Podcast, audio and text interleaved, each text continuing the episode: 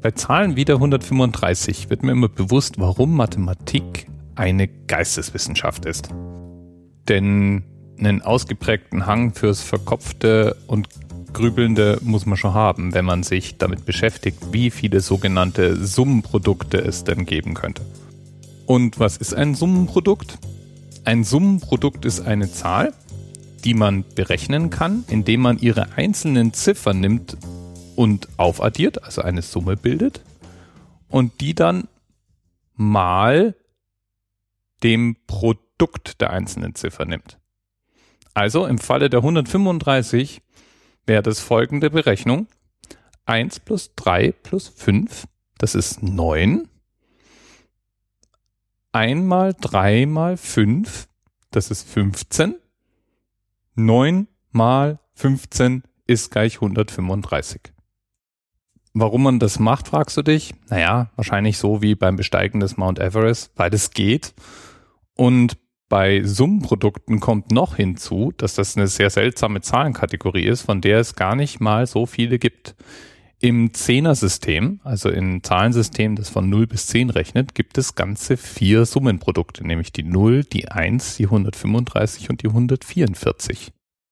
Und ein ganz ähnliches Verfahren, wenn man nämlich hergeht und die jeweiligen Ziffern potenziert mit der Position, an der sie stehen, also 1 hoch 1 plus 3 hoch 2 plus 5 hoch 3. Also 1, 2, 3 mal die Potenzzahl und die 1, 3, 5 die Ziffern. Wenn man das zusammenrechnet, ergibt sich auch wiederum 135. Und das ist eine Eigenschaft, die die 135 noch mit drei anderen Zahlen teilt, nämlich der 175, der 518 und der 598. Einen speziellen Namen für das habe ich allerdings nirgendwo gefunden. Dafür weiß ich jetzt, Gott sei Dank, was hätte ich nur ohne dieses Wissen gemacht, dass es 135 Primzahlen zwischen der 1000 und der 2000 gibt. Außerdem ist die 135 eine sogenannte Hascherzahl. Eine Hascherzahl oder auch Nivenzahl genannt ist eine Zahl, die sich durch ihre Quersumme teilen lässt. Im Falle der 135 ist die Quersumme also die 9 und man kann die 135 durch 9 teilen. Der Name Harshad kommt übrigens aus dem Sanskrit und heißt so viel wie Freude geben.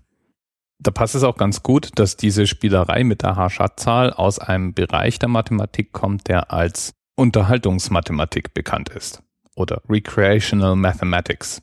Das ist Mathematik, die nur zum Zwecke der Unterhaltung existiert.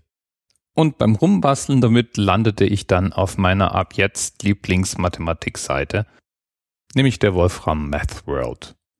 Die hat zum Thema Recreational Mathematics so einiges zu erzählen.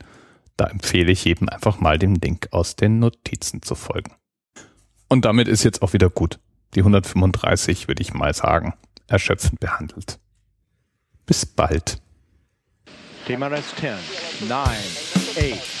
The experience of 47 individual medical officers. Was hier über die Geheimzahl der Illuminaten steht. Und die 23.